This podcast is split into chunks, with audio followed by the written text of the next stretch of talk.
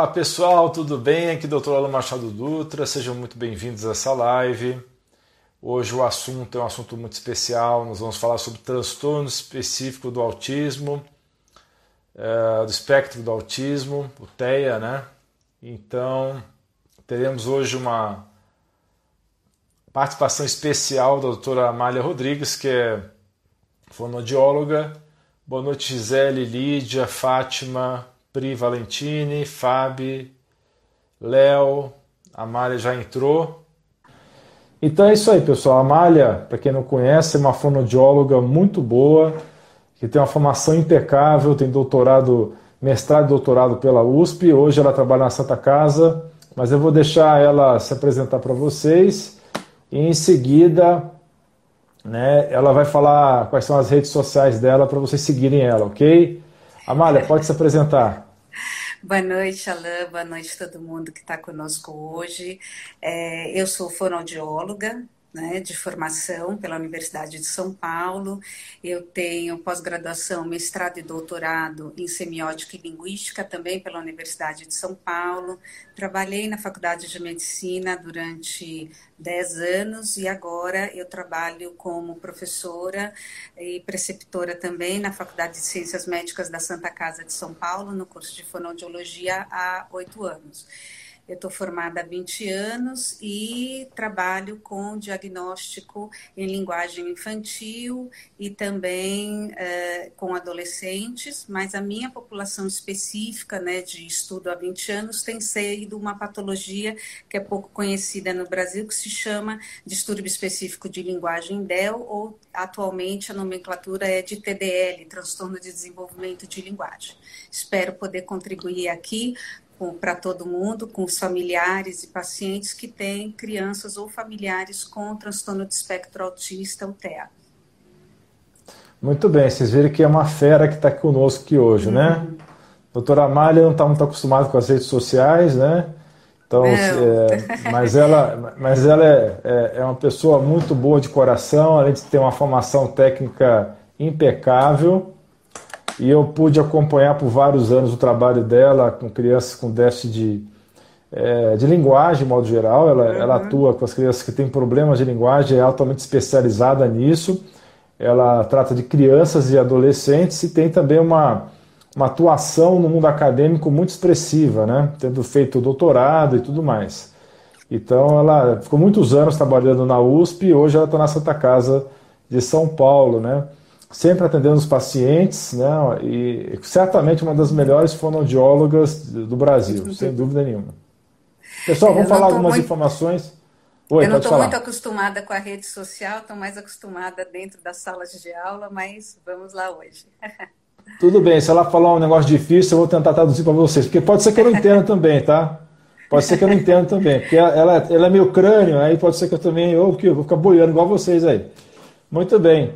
Boa noite a todos vocês. É, eu peço que vocês é, segurem um pouquinho as perguntas, nós vamos responder todas as suas perguntas, ok? Mas se vocês perguntarem muito cedo, eu vou ter dificuldade de achar a sua pergunta, tá? Uhum. Não é muito fácil rolar esse scroll aí das perguntas, então é, vamos tentar deixar para daqui uma meia hora pelo menos as perguntas, tá? Pessoal, o que, que é os números do autismo, né? Primeiro vamos falar o que é o transtorno é, do autismo, né, o espectro do autismo, hoje conhecido como TEA. É um conjunto de problemas de desenvolvimento das crianças que se estendem pela vida inteira da pessoa. Se eu falar alguma bobagem aqui, a Malha vai me corrigir, né, já que eu, eu não sou especialista em autismo, mas eu tenho uma experiência pessoal, porque eu, eu tenho um filho especial, tenho um filho com autismo. Muita gente não sabe disso, porque eu não divulgo isso com frequência. Eu, eu tenho uma prática na minha vida que eu preservo muito minha vida pessoal, eu não fico me expondo como tem alguns colegas que têm essa prática de, de expor nas redes sociais. Não estou dizendo que é certo ou que é errado, é uma característica minha. Eu não gosto muito de mostrar minha vida pessoal, apesar que eu já fiz alguns posts com o Arthur, até mostrando é, eu meditando com ele e outras coisas desse sentido, né? Até pensamos de fazer ele participar dessa live, mas eu e a Mária decidimos em conjunto, talvez se ele quiser aparecer no final para dar um oi para vocês, ótimo, né? Mas vamos deixar ele um pouquinho mais preservada, até pelas políticas atuais das redes sociais de preservar as crianças que estão corretas, né? Muito bem. Então, autismo é um conjunto de distúrbios de desenvolvimento que as crianças podem desenvolver, que as principais características é distúrbios de linguagem, ou seja, essas crianças têm dificuldade de começar a aprender a falar, desenvolver as primeiras palavras e frases. Essas crianças têm interesses limitados, são muito, têm interesses muito focados em algumas coisas em geral, têm comportamentos repetitivos com estereotipias, né? Uma estereotipia muito comum que é ficar mexendo as mãozinhas, não é isso, Amália? Sim, que a gente chama de flapping. Chama de flapping. Ansiedade, isso é muito comum. Agitação é muito comum. É, crianças, em geral, têm dificuldade de foco, elas são distraídas. Têm dificuldades em texturas alimentares, elas têm dificuldade de é, desenvolver o paladar, elas, elas têm umas, uns interesses alimentares muito restritos. Distúrbios sensoriais, tanto para mais quanto para menos. Tem algumas crianças que um estímulo que para você seria totalmente agradável ou neutro para uma criança autista pode ser uma agressão para ela, e ao contrário também. Algumas crianças autistas podem interpretar estímulos que são desagradáveis para nós e ela não, não, sentir quase nada ou não perceber calor, frio da mesma maneira como a gente percebe, tá? E então essas são as características mais comuns do autismo. Né? Muita gente quando pensa no autismo pensa na, na característica antissocial do autista. Ele tem dificuldade realmente de se relacionar com os outros tanto em termos de linguagem quanto de comunicação visual, olho no olho, e tem dificuldade também de demonstrar afeto, pelo menos a maioria, tá? O meu filho é uma exceção, por exemplo. O meu filho, ele é uma criança muito amável, muito carinhosa, mas a grande maioria dos autistas tem esse problema de demonstrar. Não que eles não sintam, eles sentem afeto, só que eles têm dificuldade de externar isso. Porque eles não olham no olho no olho normalmente, e não, e não, não, não consegue expressar o afeto, ok? Então, como essas crianças normalmente se expressam mal, é, muitas vezes elas são interpretadas como tendo um déficit cognitivo. E é verdade em boa parte das vezes. Boa parte das vezes essas crianças têm déficit intelectual. Mas o autista pode ter tanto um déficit intelectual muito severo, como pode ser leve, como tem os casos de que são déficit é, que elas têm é social, mas elas têm níveis de produção mental perto de gênio. Então tem esses vários graus, desde crianças muito severas que não, nunca vão falar na vida e que têm auto, eh, manifestações autodestrutivas de querer se machucar e machucar outras pessoas, como elas podem também ser altamente geniais em algumas coisas específicas, matemática, de memória, eh, habilidades musicais, eh, coisas do tipo. Tem algumas crianças, então, que são muito agressivas, tanto com os outros como com si mesmas. É um, é um grande desafio para a família e para os terapeutas, porque elas podem se agredir, agredir os outros. E essas crianças então têm que ter, às vezes, é necessário tomar remédios fortes para controlar esses comportamentos agressivos. Algo a acrescentar até agora que eu falei, Amália? É, eu acho que esses são os sintomas assim principais. A gente fala numa tríade do autismo, né? Que é a tríade de é, sintomas de linguagem, os sintomas que são relacionados a comportamento, como você falou. Então a gente tem interesses específicos, comportamentos que a gente chama de estereotipados, porque não são comportamentos comumente vistos nas crianças em desenvolvimento normal, e a gente tem problemas de comunicação e interação social. Então, o que eu acho que você falou muito bem é que uh, atualmente o autismo é uma das doenças mais estudadas no mundo inteiro. Se a gente for falar em questões de prevalência e números do autismo, as pesquisas das últimas décadas, elas têm mostrado um aumento do número de autistas no mundo todo. Ainda não consegue se responder cientificamente se isso acontece porque realmente nós temos agora um aumento do número de nascimentos autistas ou se, na verdade, a gente melhorou os critérios diagnósticos. Então, se a gente pegar pelo menos pelos Estados Unidos, Canadá e Inglaterra, a maioria das crianças elas são detectadas até por volta dos dois anos de idade. Se a gente pegar a nível Brasil, algumas pesquisas apontam que essas crianças é, elas começam a ser diagnosticadas ou entrar num sistema de avaliação multidisciplinar para diagnóstico por volta, às vezes, dos quatro anos e meio, cinco anos no sistema SUS de saúde, tá? no sistema público. No sistema particular, isso já é diferente, e também nos grandes centros, onde a gente tem, por exemplo, centros que são especializados em pesquisa, que aí esses números, essa idade diminui por volta dos dois anos. As crianças elas acabam manifestando sintomas do autismo desde o nascimento até por volta dos três anos de idade. Então, era muito comum na década de 80 e na década de 90 os pais eles relatarem que as crianças, por volta dos até os dois anos de idade, eles eram crianças normais, tinham interação, olhavam, é, imitavam os pais, começavam a falar, já estavam falando e depois elas tiveram um período de regressão. Como nessa época muito da sintomatologia do autismo ela era associada a uma problemática da dinâmica familiar, o que depois os estudos é, com ressonância, com genoma, a gente é, percebeu que não era isso. Ele é um distúrbio de neurodesenvolvimento que ele tem uma série de variáveis que é, dependendo de cada criança, a, a, a, somatória dessas variáveis faz com que aconteça a manifestação da patologia com alguns dos sintomas que a Alain falou presentes numa criança e não presentes em outra, e com gravidade que vai de leve até severa.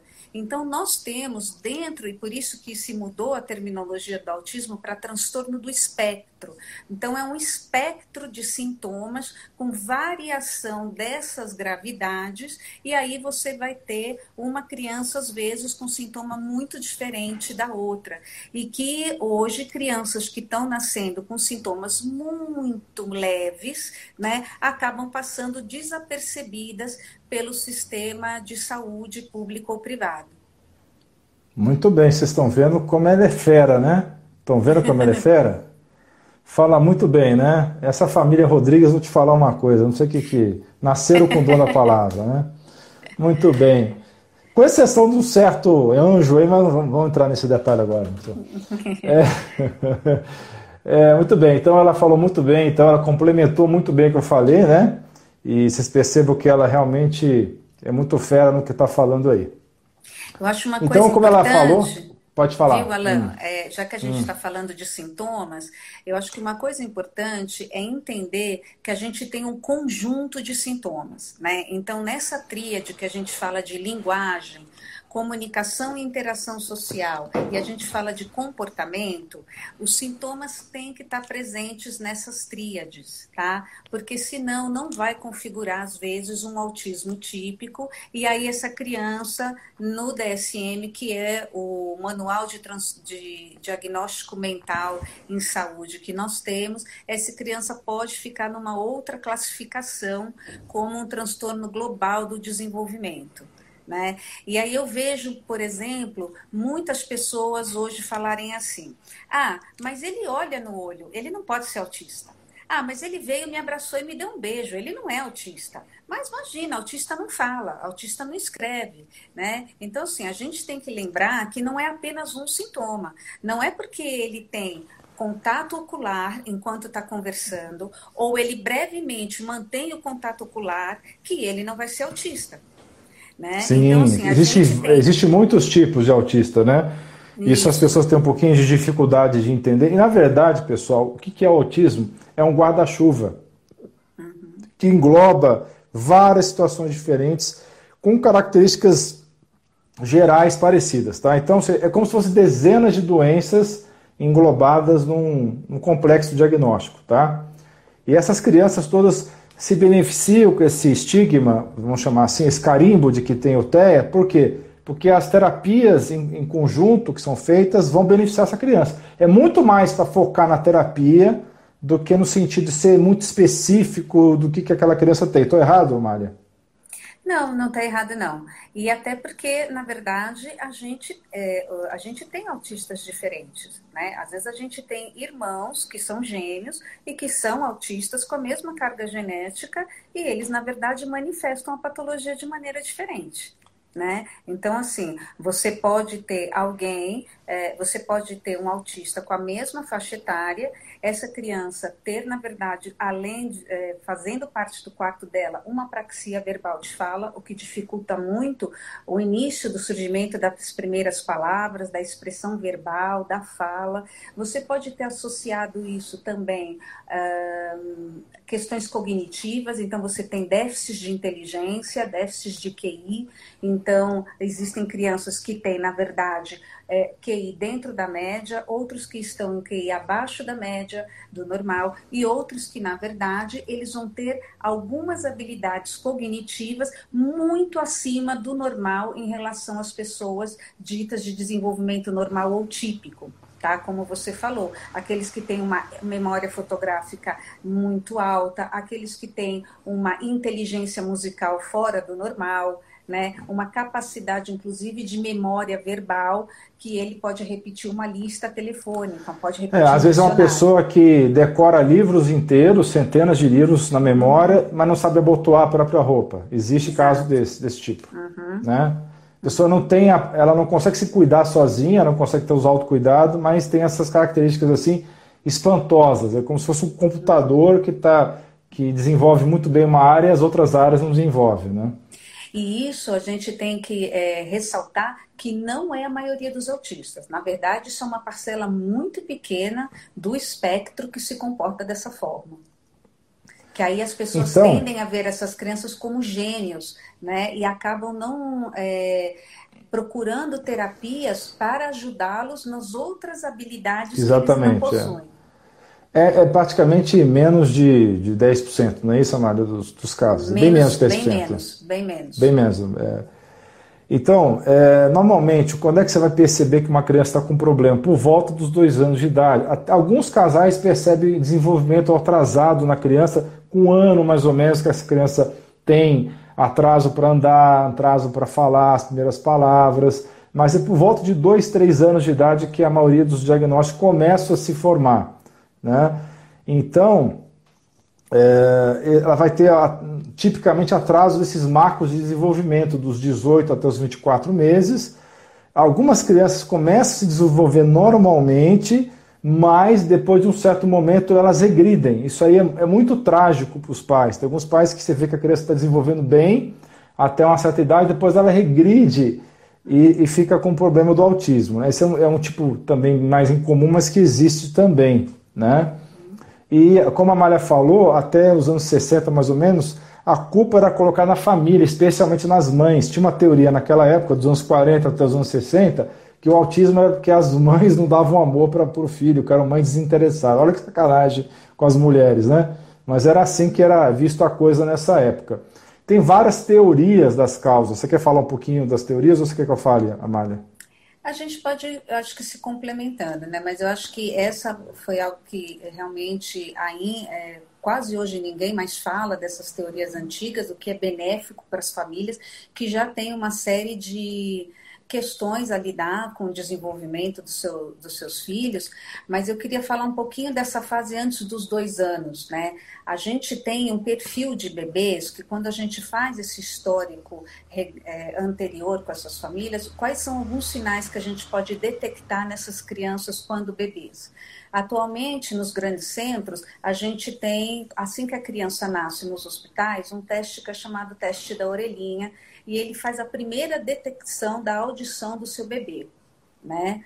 Uh, quando esse teste ele falha, essa criança vai seguindo um protocolo aí de acompanhamento e não é por conta da falha que realmente ele vai ser uma criança com perda auditiva ou surdez, mas é feito um acompanhamento, tá?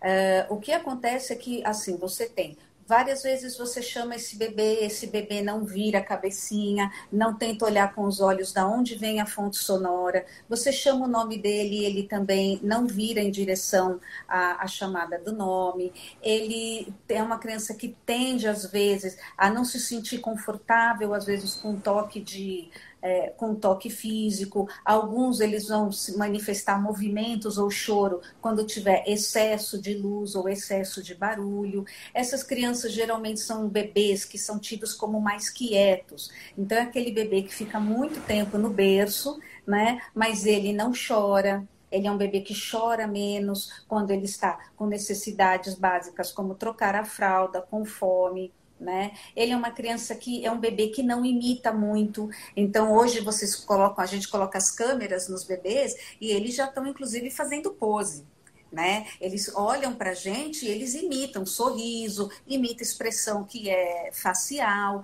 eles imitam como a gente faz nas nossas atividades de vida diária do todo dia, no comer, no brincar, né? Eles imitam a gente dando tchau quando vai embora, né? Imitam a gente cumprimentar, coloca o corpinho assim na frente para dar um beijo para demonstrar interesse social. E essas, esses bebês, eles acabam, na verdade, manifestando menos isso. Por volta dos 12 meses, a gente tem mais ou menos a média, não é assim para todas as crianças, tem crianças que falam mais cedo e crianças que falam um pouquinho mais tarde, mas a média é por volta do surgimento das primeiras palavrinhas, mamã, papai, não, au-au para cachorro, o nome do cachorro da casa, por volta dos 12 meses. E aí a gente tem um atraso nesse aparecimento da comunicação verbal. Perfeito. Então, oi, quer falar, Maria?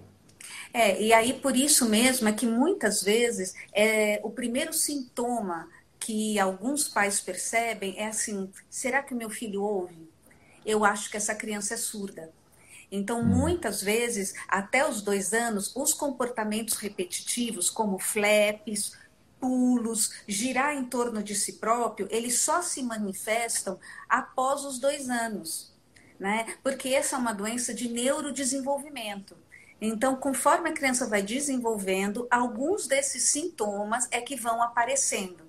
Então, quando ele ainda é bebê, ele também ainda não está com toda a destreza motora de ficar em pé, girar em torno de si mesmo, girar brinquedos, rodas de brinquedos, né? Ficar de repente com uma caneta na mão e ele fixa o olhar e fica em hiperfoco, né? Então ele ainda não tem essa destreza para demonstrar o comportamento. Mas um dos sinais é que os pais falam: olha, eu acho que meu filho é surdo, porque eu não vejo ele se assustar com um barulho perto, eu chamo e ele não vira na minha direção.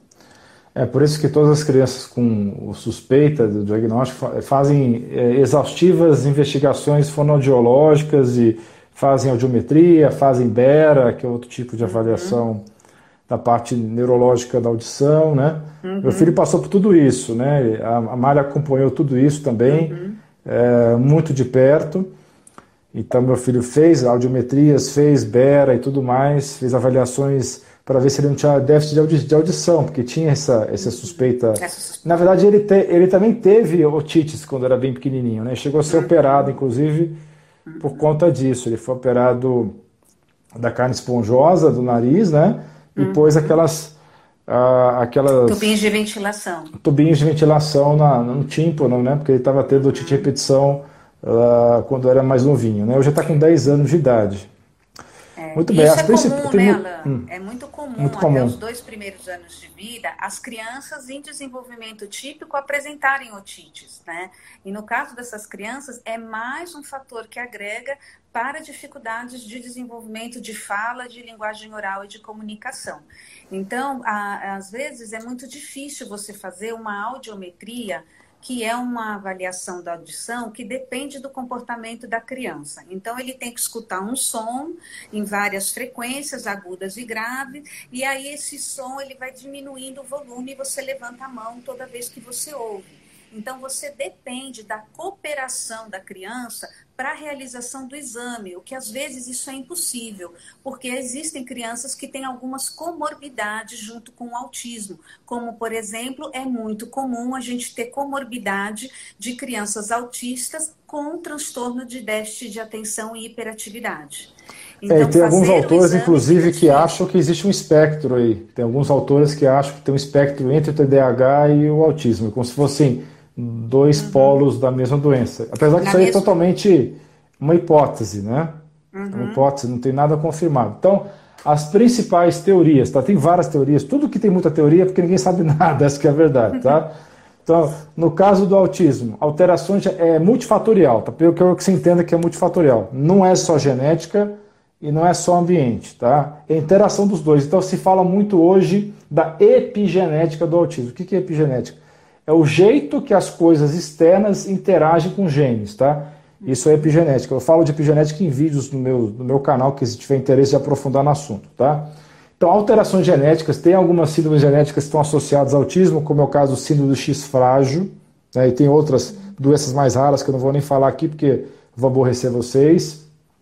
Infecções ocultas, tá?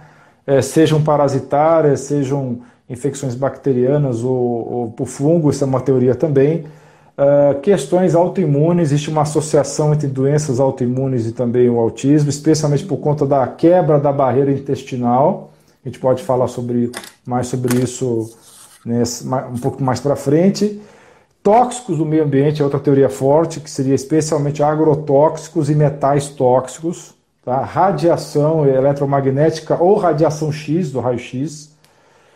Uh, hipovitaminose D, falta de vitamina D na gravidez, falta de ferro e de folato na gravidez, Estresse oxidativo exagerado, ou seja, essas crianças são mais inflamadas, as crianças que têm autismo em geral são mais inflamadas. Uh, caseína, que é uma proteína do leite, que poderia ter, em alguns casos, um papel, e também o glúten, seria uma proteína inflamatória, que também teria papel, especialmente no rompimento da barreira intestinal. Existe evidência de inflamação cerebral nessas crianças, que está ligado a tanto a barreira entre o cérebro e as meninges, a barreira hematoencefálica ou hematolicórica, quanto a barreira intestinal.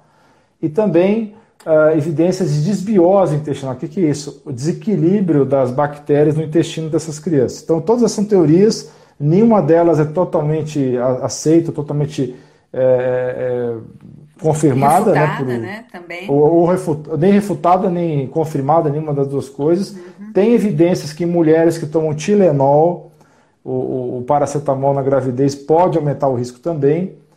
E tem uma teoria muito polêmica, que eu não vou entrar em detalhes, tá? mas eu vou só citar aqui para vocês, porque é muito, muito espinhoso essa teoria, que é das vacinas. Tá? Porque houve é, um aumento de vacinação é, que foi concomitante com o aumento do autismo. Agora, a maioria dos estudos dizem que foi uma coincidência, que uma coisa não tem relação com a outra, mas existe essa teoria também. Porque até nos anos 80 era, era relativamente raro o autismo, era 1 para 10 mil, 1 para 5 mil. E agora está para 1 para 68 crianças, no caso de, de todos, ambos os sexos, e 1 para 42 em meninos. Então aumentou muito. Não se sabe, como a Amália falou no começo, se foi aumento de diagnóstico ou se de fato isso é um aumento real de casos. Provavelmente é uma junção das duas coisas. Não deve ser só uma coisa ou só outra. Né? E a gente é... tem, né, Alan, além de, dessas, ou, dessas teorias, a gente tem, na verdade, os estudos de projetos genomas no mundo inteiro, em que, na verdade, é, a gente não tem uma testagem, por exemplo, no Brasil, a gente não tem uma boa testagem da parte de, genética para o autismo. A, a gente tem uma testagem básica para principalmente a gente descarçar, no caso, FRAX, que é a síndrome do, do, do X frágil do X frágil, né? E uh, o, a gente acaba tendo que enviar né, as famílias que têm maior posse, porque cada exame custa caríssimo, a gente sabe disso, porque vocês fizeram com a Tour, né? Uh, de Sim. mandar para um, um laboratório em Londres, na Inglaterra, que ele faz aí uh, um rastreamento de uma série de genes que estariam em mutação e por, estariam associados a comorbidades psiquiátricas, entre elas o autismo. Então, a gente tem uma série de genes que sofreram mutação e que uh, eles acabaram manifestando naquela família, mais essas variáveis que o doutor Alain falou, aí você tem uma criança do espectro. Eu só queria antes, Alain, falar um pouquinho, né? Como a gente está falando sobre. A gente está de azul aqui, propositadamente, por conta do Dia de Consciência Mundial do Autismo. É, só que agora, só agora eu consegui ver a sua camisa, eu, porque você está muito perto da, da ah, câmera. Eu tô de Olha, azul agora que eu vi que você está de azul. azul. É, agora eu vi. É, é na é. verdade um pouco falar sobre como são esses números no mundo inteiro, né? Até foi o que nos motivou a estar aqui hoje. A gente não tem estudos epidemiológicos no Brasil, até porque esses estudos, para a gente fazer numa geografia tão extensa, territorial como o Brasil, são estudos extremamente caros, a gente não tem verba para isso. Né? A gente tem um estudo feito em 2011 na cidade de Atibaia pelo professor já falecido Marcos Mercadante, mas a gente vai usar os números da Organização Mundial da Saúde. Então, pela Organização Mundial da Saúde, a gente tem que 1% da população mundial teria, na verdade, transtorno do espectro autista. Isso daria um Para cada 160 crianças né, nascidas. Se a gente colocar essa estatística a nível Brasil, a gente teria, na verdade, 2 milhões de transtorno de espectro autístico nacionalmente, e a gente falando em São Paulo, a gente teria mais de 300 mil crianças que estariam precisando de diagnóstico e tratamento. Eu hoje né, trabalho na Santa Casa, a Santa Casa foi responsável pela criação em São Paulo, de um dos maiores centros de atendimento multiprofissional dentro do SUS, para famílias que fazem atendimento e precisam de atendimento para autistas. Então, a gente sabe que esse número de atendimento que a gente tem lá são, às vezes, 500 famílias atendidas mês. Se a gente pensar numa proporção de 300 mil que a gente teria para São Paulo, a gente está muito longe de conseguir atendimento para todas essas famílias. Isso não é uma realidade só do Brasil Infelizmente, a gente tem alguns dados mundiais que falam que, na verdade, é, a gente teria aí um tratamento top, né? um tratamento multidisciplinar, com acompanhamento ao, ao, longo da vida, a gente teria mais ou menos 1% da população mundial estaria sendo atendida. Então, são números é muito isso... alarmantes. É muito trágico. É, esses números realmente são um pouco díspares, né? Dependendo da fonte, você vai ver um para 160 e tantos, um para 60 é. e tantos, um para 40 e tantos, mas tudo leva a crer que está aumentando muito a, a, a, incidência, pelo menos o diagnóstico, e tem muito, muito, muito mesmo casos, como ela falou, não estão sendo cuidados, não estão sendo diagnosticados e nem cuidados, né? Nem uma coisa nem outra, né? Então, tem outra coisa que eu falei que eu não falei também, tem uma teoria relacionada à metilação, que eu não vou entrar em detalhes aqui para não ficar complicado para vocês entenderem, mas enfim, déficit de metilfolato, de ácido fólico já na forma ativa seria uma das causas também que aumentaria o risco. Então, o metilfolato, especialmente nas mães ou, nas crianças que têm o déficit de uma enzima chamada MTHFR, que é metileno tetrahidrofolato redutase, que é uma mutação muito comum. Tem dois tipos de SNPs, são polimorfismo nesse gene, e que é extremamente comum na população. Então, isso pode também ter a ver com o autismo. Então, muito bem. Vamos fazer só responder algumas perguntas, Amália, a gente Vamos. continua, tá? Porque senão o pessoal fica bravo com a gente, porque eles querem perguntar. Não, já, muita gente perguntou uma série de coisas aqui. É, deixa eu ver se eu pego as perguntas é. aqui. É. Ó, ó, pergunta boa aqui, do Carlos. O que fazer no primeiro momento quando se descobre um filho de dois anos tem esse problema? Estamos em pânico e não sabemos como lidar. Amália, quer responder essa? Eu complemento. Sim. Uhum. É, a primeira coisa, na verdade, é você procurar um médico. Né? Então, o médico. Um psiquiatra, é... pessoal, psiquiatra. Isso, aí a especialidade que você pode procurar é um neuropediatra, um neuropsiquiatra ou um psiquiatra infantil, né? E ele vai fazer toda a parte de exames laboratoriais, os exames também clínicos e vai direcionar para é, a avaliação é, multiprofissional dessa criança. Quem são os profissionais que geralmente estão ligados na avaliação, diagnóstico e tratamento das crianças com autismo? Então, nós temos fonoaudiólogos, psicólogos, terapeutas ocupacionais, uh, e pedagogos. Então, mais ou menos essa é a parte básica. Né? Em crianças menores, a gente ainda não precisa do pedagogo, porque eles não estão ainda alfabetizados, mas pelo menos psicólogos, terapeutas ocupacionais, fonoaudiólogos estarão envolvidos no processo de avaliação e diagnóstico. É, multi, é multifatorial, multifatorial não, é multidisciplinar, quis dizer. Uhum. São, são várias disciplinas diferentes atuando, né? Na verdade, ela falou psiquiatra, na verdade, ela, eu falei psiquiatra, na verdade, mas mais correto é neuropsiquiatra mesmo, tá? Porque, é, infelizmente, eu passei isso como pai, né? Acho que a Maria lembra disso. Nem todo neurologista está preparado, tá? Tem muito neurologista que não sabe lidar ainda com o autismo. Então, se você conseguir achar um neuropsiquiatra, é melhor ainda. Se você não achar um neuropsiquiatra, vai ao psiquiatra, que normalmente eles são mais atentos a isso do que o neurologista. Não que não tenha neurologistas maravilhosos no Brasil, não é isso, mas boa parte dos neurologistas não são focados no autismo. Está mudando aos poucos, com o aumento dos diagnósticos, né? Tem aumentado é, a quantidade de neuros preparados para lidar com isso, tá? Mas não é todo mundo que tem esse preparo, não. É, então acho que eu vou nem complementar, a Maria foi perfeita na explicação dela de como fazer. É um grande desafio, pessoal, porque assim, o governo te deixa na mão, os planos de saúde geral te deixam na mão, a não ser que você entre com a ação na justiça.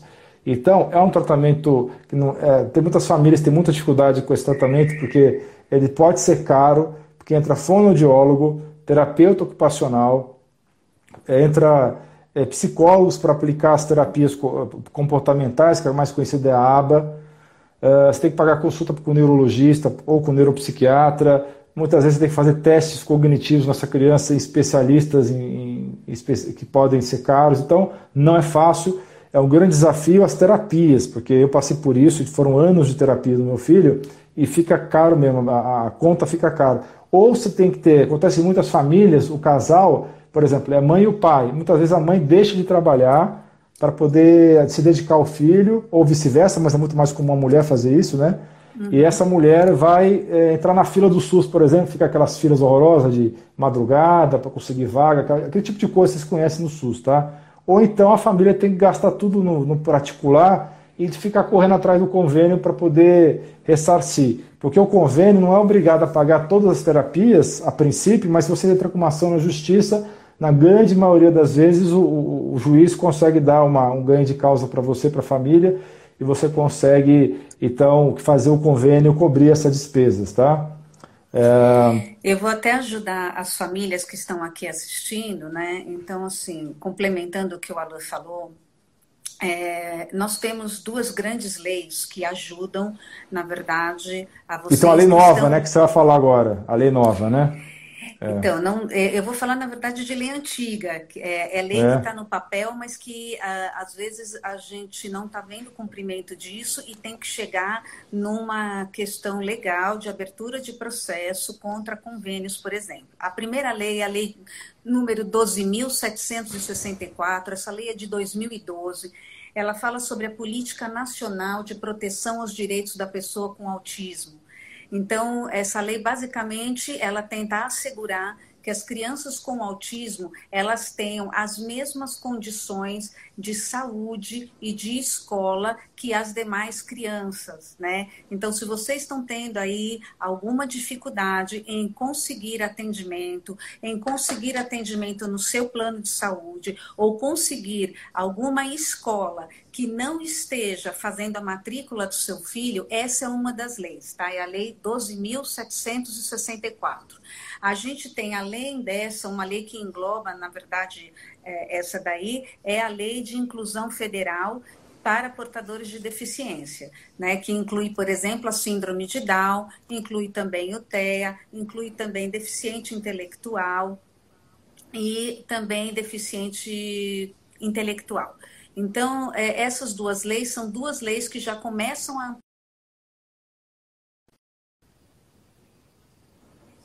alguns convênios, eles têm é, acusado, digamos assim, as famílias que essa seria uma doença pré-existente. Na verdade, isso não é, não é real.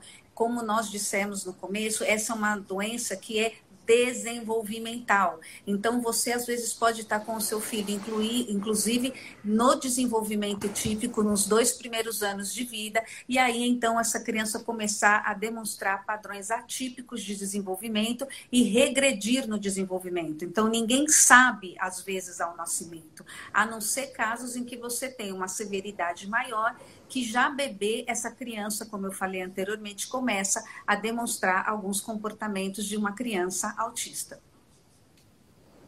Muito bem. Uh, o doutor Rodrigo 25, que é o dentista biológico, que também é meu dentista pessoal, está na live. Grande abraço, Rodrigo. Vamos fazer uma live junto também, viu? Está falando da importância dos metais tóxicos, né? Realmente uhum. tem muitas evidências que o mercúrio, que o alumínio e outros metais têm influência na, na gênese do, do autismo. Isso é uma coisa muito importante, tá? Existe protocolo de detox, inclusive, para isso. Uh, que mais? Alan, Vamos vou, pegar mais vou perguntas. Você um instante. Em relação hum, ao falar. que o, uh, o, dentista falou, acho importante a gente estar tá salientando uma coisa. No Brasil, nós não temos muitos brinquedos de miniatura que são a preço acessível da população. Muitas pessoas acabam comprando isso, por exemplo, em camelôs.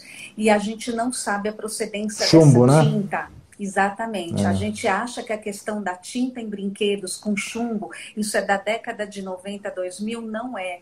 A gente vê crianças ainda hoje com intoxicação pesada de chumbo. Então, se não é para o autismo, é para a saúde geral das crianças cuidado aonde vocês compram os brinquedos. Às vezes é melhor comprar um brinquedo usado ou fazer um sistema de reciclagem de brinquedo, de troca de brinquedo entre famílias e comunidades, do que você comprar um brinquedo que você não sabe a procedência. Com certeza. É, eu estou vendo muitos comentários aí pertinentes do pessoal. Eu tô, não achei outra pergunta aqui. Vou ver se. O pessoal pode achei... fazer perguntas. É, Pode falar, mais então. Achou... Pediram, por favor, para você passar o laboratório de Londres que você fez aí o, o exame do Arthur. De Londres? Eu acho que foi pelo. É, na verdade, o exame genético foi, foi Fleury, foi Fleury. Fleury. E o Fleury isso, mesmo isso. encaminha é. para Londres. Foi, foi, exatamente, exatamente. Foi através do Fleury que nós fizemos, tá? O teste genético. Uhum. Uh, tem uma pergunta aqui. Para a criança com autismo leve, a, a alimentação e suplementação pode Sim. ajudar? Pode, nós vamos falar sobre isso, tá? Eu vou, é a segunda parte da transmissão. Eu estou respondendo a primeira, a primeira leva de perguntas, já vou falar nesse assunto, tá? E a Maria vai poder também complementar. Uhum. Lembrando para vocês que esse vídeo aqui, essa conversa maravilhosa que estou tendo com a Maria, vai para o meu canal do YouTube depois, tá? Eu vou subir para o canal do YouTube. Uh, Achou umas perguntas aí, Amália? Senão a gente vai continuar eu aqui. Já, eu já. Bom, não, acho que a gente já respondeu todas. Beleza, então vamos continuar. Então, a respeito então dos tratamentos, tá? Primeiro dos exames, vamos falar dos exames, tá? Uh, a respeito dos exames. Primeira coisa, uma criança que está com esse diagnóstico ou com essa suspeita tem que fazer os exames normais, neurológicos, fazer exame de imagem do crânio, como já falamos aqui, exames de é, audição, que muitas vezes existe uma suspeita de que não tem déficit de audição. E além desse óbvio, é mais ou menos óbvio que todo neuropsiquiatra vai fazer isso, ele vai pedir exames de imagem do cérebro, seja uma ressonância, seja uma tomografia, vai pedir exames otoneurológicos, né, tanto do ouvido quanto do, dos nervos cranianos. E além disso, investigar déficits nutricionais, infecções ocultas, é, aí, se a família tiver mais condições, investigar função mitocondrial. Como é que faz essa investigação de função mitocondrial? É um exame mais sofisticado, mais acessível, entre aspas, esses exames, é o ácidos orgânicos na urina, tá? Existe exame de ácidos orgânicos para erros inatos do metabolismo, que é aquele teste do pezinho, que a Malha já falou durante essa live. E tem um outro tipo de ácidos orgânicos na urina que alguns laboratórios fazem no Brasil, é, no caso Health Metrics e o, também o Great Plains, esses vão para os Estados Unidos ser analisados. Tá? Esses exames servem para ver como é que está o metabolismo da criança de uma maneira mais sofisticada do que com esses exames de laboratório comuns. Exames do, do gene do MTHFR, que, que meus filhos todos fizeram, e eu fiz, minha esposa também fez. Se possível, também uma investigação de microbioma intestinal. Hoje tem exames de microbioma intestinal, você consegue fazer através da pesquisa do DNA das fezes, das bactérias que tem no seu intestino, que é muito comum a desbiose intestinal na criança autista, e teste de intolerância alimentar também, porque é comum crianças com autismo ter distúrbios intestinais e ter alguma alergia. Uh, não é aquela alergia que você conhece, comer amendoim ficar com falta de ar que não consegue respirar. São alergias tardias, na verdade são é, mediadas por IgG, imunoglobulina G e não IgE que é a alergia alimentar que você conhece, que é aquela da falta de ar, tá? Então, alergias alimentares, esses são os exames é, que devem ser realizados aí, se tiverem mais dúvidas, vocês podem perguntar. Os tratamentos, aí a Malha vai complementar também sobre isso. psicoterapia com técnicas comportamentais, entre elas o ABA, que é o mais conhecido, e outras técnicas também que são, é, são concorrentes do ABA. Terapia comportamental, terapia ocupacional, que é para a criança melhorar a parte motora dela, os TOs, né? Aqui nós temos aí acompanhando a live a Luciana, excelente terapeuta ocupacional, que foi a terapeuta ocupacional do meu filho também. Obrigado aí, Luciana, está acompanhando. Obrigada, Luciana. A é, temos também a terapia fonoaudiológica. Aí eu tive a benção de ter na nossa, nossa vida uma das melhores fonoaudiólogas. eu estou precisando de fonoaudiólogo. uma das melhores fonoaudiólogas do Brasil, que é a Amália, né? E ela foi assim, fundamental. Eu tenho uma dívida de gratidão, eu queria deixar registrado para todo mundo aqui. Eu tenho uma dívida de gratidão muito grande com a Amália, que eu nunca vou poder pagar na minha vida, porque ela foi assim de uma diferença enorme na vida do Arthur. Até me emociono de lembrar como essa, ela se dedicou ao tratamento do meu filho. Realmente foi uma coisa fantástica, né? Você quer complementar sobre os tratamentos, Amália? Sim, eu primeiro queria falar uma coisa da alergia que eu achei importante você falar, porque assim, muitas vezes, né, como essas crianças elas têm comportamentos repetitivos, são crianças que às vezes têm dificuldade em mudança de rotina. Então, as pessoas falam: ah, então porque é autista, é inflexível, é rígido, sempre vai comer naquele prato, com a disposição do alimento daquele jeito. Por exemplo, o Arthur ele tinha uma questão que ele não misturava as comidas. Então, a gente tinha que colocar em dois pratos uma comida, ele acabava de comer aquela, depois outra. E a gente foi progredindo até colocar um prato com divisórias, depois hoje tudo junto e hoje ele come com todos os alimentos dentro da boca. Então, como existe essa questão de rigidez, de manutenção de de padrão de comportamento, as pessoas acham que as questões alimentares estão associadas com essa rigidez. E às vezes a criança já está fazendo uma seletividade dos alimentos, porque ela percebe que determinada coisa que ela come não lhe faz bem. Mas ele não tem a linguagem verbal para poder se comunicar e dizer que está com dor, ou que está passando mal, ou que aquele alimento não fez bem. Além de tudo, alguns deles são hiporreativos, como a Alan já disse anteriormente. Então, aquilo que na verdade me traz grande desconforto vai trazer para ele menor desconforto. Então, ele não vai conseguir, ele não vai se comunicar avisando que na verdade aquele alimento não, não lhe cai bem. Então, Muitas crianças, precisa... quando você tira o alimento que ofende essa criança, ela evolui maravilhosamente melhor. Tá? Uhum, uhum. É, isso é muito frequente, então tem que investigar. E os principais culpados, tá? se você tem, faz a menor ideia do que possa ser, primeiro faz um teste, deixa a criança um mês sem glúten. Tá? Vê se ela melhorar. Um mês a dois meses. Se ela não melhorar, o segundo teste que você pode fazer é com leite derivado. Você tenta, eu sei que é, um, é uma coisa muito difícil para a mãe tirar leite e derivado de criança, né? Mas é, seria o segundo passo. Outros alimentos muito comuns, soja também, amendoim, ovos, tá? Então, cada criança é um caso, mas o mais comum mesmo é o glúten. E de preferência, faça um teste de intolerâncias alimentares mediado por IgG, tá? Então, é se você puder fazer, se é, conseguir, tiver condições financeiras ou então um convênio cobrir para você, faça esse exame. Quer complementar, Mália? Acho que a acabou, a Luciana, né, a TO, ela acabou complementando aqui, né, que a, além da questão da seletividade, tem a questão da seletividade das texturas. Então, sim, temperatura, mais quente ou mais frio e a textura. Então, para aqueles que têm uma hiperreatividade, né? A língua tem uma representação no cérebro muito maior do que o tamanho da nossa perna. Por quê? Porque ela, na verdade, é responsável por articular o som que a gente produz aqui na laringe e nos permitir, em escala filogenética, a gente ser homo sapiens e conseguir falar para se comunicar. Então, imagina que quando a gente tem uma afta, aquilo parece que está tomando conta da boca toda. E se ele bota um determinado alimento e aquela textura daquele alimento traz essa reação, é aquela reação é como uma explosão na boca da criança.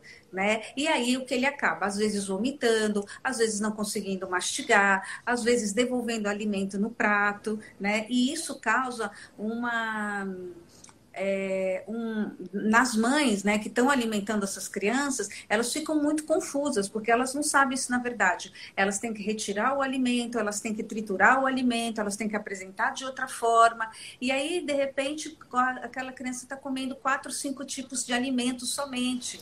Né? E como é que você vai assegurar a saúde geral dessa criança e também a saúde cerebral para ela conseguir manter a aprendizagem e a especialização neuronal que ela precisa para o desenvolvimento das habilidades deficitárias. E aí o trabalho da terapia ocupacional, ela é extremamente importante porque ela vai fazer um trabalho nessa questão de integração sensorial, que vai ser de visão, audição, tato, olfato e que está tudo relacionado com a alimentação.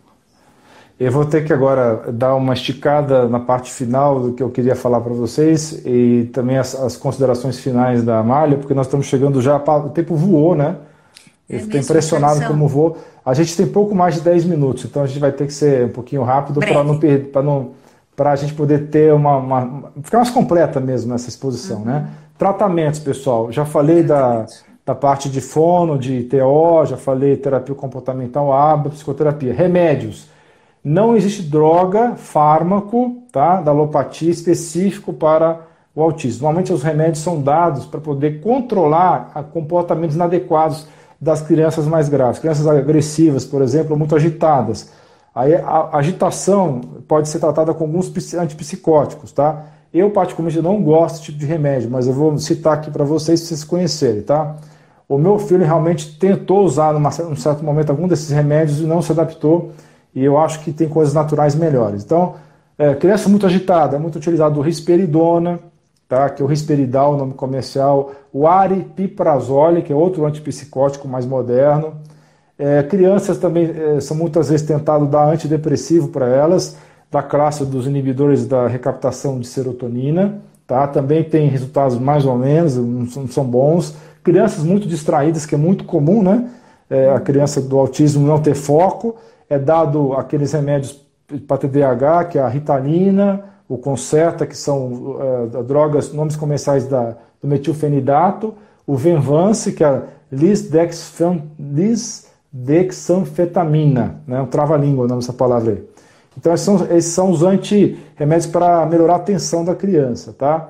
É, só que esses remédios não tratam a doença e seu significado é só ou é sossega-leão ou tentar deixar a criança focada, tá? Essa é a grande realidade, tá? São crianças mais graves, realmente, que às vezes não conseguem se, ficar sem se machucar ou machucar é, os outros, então tem que tomar esse tipo de remédio. Mas o que, que seria o tratamento natural que eu advogo aqui no meu canal? Vocês que me conhecem sabem que eu falo muito da medicina natural. Comer alimentos naturais, alimentos orgânicos, tá? Vegetais orgânicos, carnes orgânicas, tá? Fazer o teste, ficar 30 a 60 dias sem glúten sem leite, ver se isso ajuda a criança. Cortar açúcar, cortar alimentos industrializados e processados, tá? É, especialmente os autistas têm muita sensibilidade aos corantes dos alimentos processados. Então, se tirou o alimento processado, tirou açúcar e tirou os corantes, elas tendem a melhorar. Comer legumes e verduras e folhas, todos orgânicos, sem os agrotóxicos as carnes orgânicas já mencionamos, especialmente os pescados, os peixes de águas profundas e geladas que são ricos em ômega 3. O ômega 3 é muito bom para o cérebro, especialmente o DHA, tá? É, que tem o EPA e o DHA. O DHA que é o tipo do ômega 3 que é mais específico para o cérebro, tá? Caldo de ossos é muito bom também para essas crianças, que ajuda a melhorar o intestino dessas crianças. Alimentos fermentados para ajudar na desbiose intestinal. Dieta cetogênica, tem vários trabalhos mostrando que ela pode ser muito útil para a criança, é, apesar de ser um grande desafio uma criança fazer uma dieta cetogênica, mas tem estudos mostrando que podem ajudar bastante. Tá? Tem dois estudos grandes em humanos e cinco pesquisas em animais mostrando o benefício do, da dieta cetogênica, especialmente nas, nas crianças que têm autismo e também têm associado a epilepsia, que não é tão raro assim. Né? Depois a Malha pode falar algumas coisas a respeito disso. E então, é, é, são, são abordagens naturais para o autismo. Tá? Ômega 3, é, vamos falar de suplemento aqui. Ômega 3 polivitamínicos com vitaminas metiladas do complexo B, especialmente a B6, a B9 a B12, vitamina D de dado, minerais, especialmente o zinco e o magnésio, e algumas crianças que têm autismo observar isso, fazer o diagnóstico quando for o caso. Enzimas digestivas, em alguns casos, ajudam. Essas crianças têm problemas intestinais. O uso do GABA, que é o ácido gama-aminobutírico, que é um aminoácido que tem ação no, é, como neurotransmissor é, inibitório do cérebro, que ajuda a acalmar o cérebro dessas crianças e deixá-las mais focadas. A glicina, que é outro neurotransmissor também para o cérebro. A teanina, que é um aminoácido que é tirado do, do chá verde, que também acalma as crianças. A taurina, tá? Uh, tratamento das infecções ocultas é importante, desparatizar, tirar os parasitas dessas crianças, uso de probióticos além dos alimentos fermentados, a L-carnitina tem ação cerebral muito boa também, o óleo de coco, o TCM, o ácido caprílico, tá? Então, é, em alguns casos também pode ajudar a naltrexona de baixa Olá. dosagem. Olá, Tô, tudo bem, filho? Ah! Olha aqui para a câmera, filha. Olá, sou Arthur Dutra. É, filho. para vocês, boa noite. Vai lá aqui, boa noite. Fala assim, você vai dormir agora, filho? Sim. Muito bem. Esse aqui é a fera aí que nós estamos conversando aqui na live inteira, hein?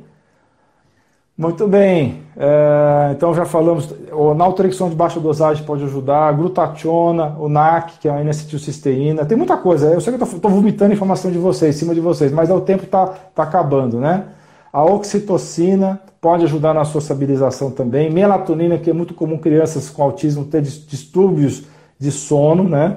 Então é importante para essas crianças, em alguns casos, da melatonina. Teve uma época que o Arthur não tinha dificuldade de dormir. A Mária lembra disso, né, Mária?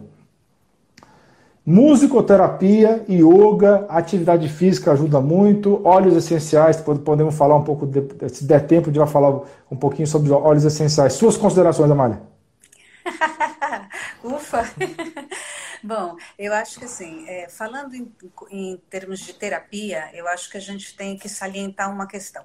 A terapia ela é multiprofissional para as crianças, mas é, já tem sido um protocolo universal adotado por alguns países, países é, não são só em desenvolvimento, aqui em São Paulo também, que a gente precisa cuidar dos familiares. Os cuidadores das crianças autistas.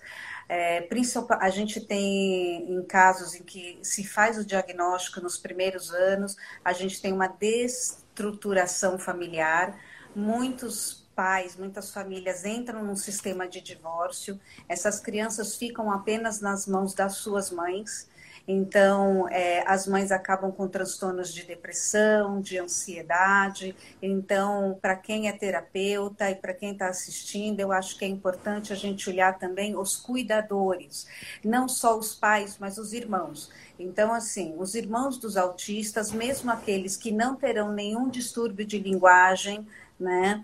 É, e não serão autistas, crianças em desenvolvimento típico, eles leem muitos dos sintomas de excesso de zelo, excesso de profissionais, excesso de terapias da criança autista como uma preferência por aquela criança e acabam também tendo problemas comportamentais e emocionais.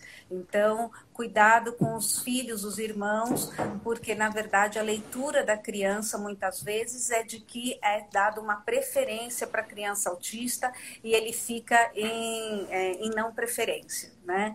E acaba acontecendo problemas comportamentais. Em relação às medicações, eu concordo com a Lã, a gente hoje tem uma série de complementos. Eu não sou, uh, eu sou a favor de medicação psiquiátrica em vários casos. Eu acho que, inclusive, além de você conseguir fazer controle de comportamento, a medicação psiquiátrica, para aqueles que estão tomando e aqueles que vão precisar tomar, ela provoca neurogênese, ela provoca especialização cerebral além de contenção de sintomas. Então, conversem com o médico. O melhor médico para poder conversar com isso, sem dúvida, é neuropsiquiatra e psiquiatra, ou aqueles com, uma, com grande conhecimento da base farmacológica dessas medicações que o Alan já falou, né, uh, no, bem no começo, da, da risperidona de outras, uh, outras medicações. Quando a gente fala em questões de tratamento, na parte de psicologia, dia, é, a gente tem que no mundo inteiro, a, os artigos científicos falam muito de um tipo de terapia comportamental, que é o tipo ABA, que é, na verdade, uma modulação de comportamento. O que eu quero deixar neste canal é que, na verdade, esse não é o único tipo de terapia que existe, inclusive para casos muito leves, como foi o caso do nosso Arthur. A, a, essa terapia, num determinado momento de vida, ela pode não ser mais tão benéfica. Né, porque essa criança que é muito rígida, que tem um padrão de comportamento muito estereotipado, ele Mas, tem 10 segundos ser flexível. 10 segundos. Né? Dá, então... dá seu tchauzinho. Você vai cortar você no meio, porque não foi eu, é, é, o, é o tá, Instagram. Tá, não tem problema. Mas eu acho dá que assim, esses são os três profissionais de saúde de reabilitação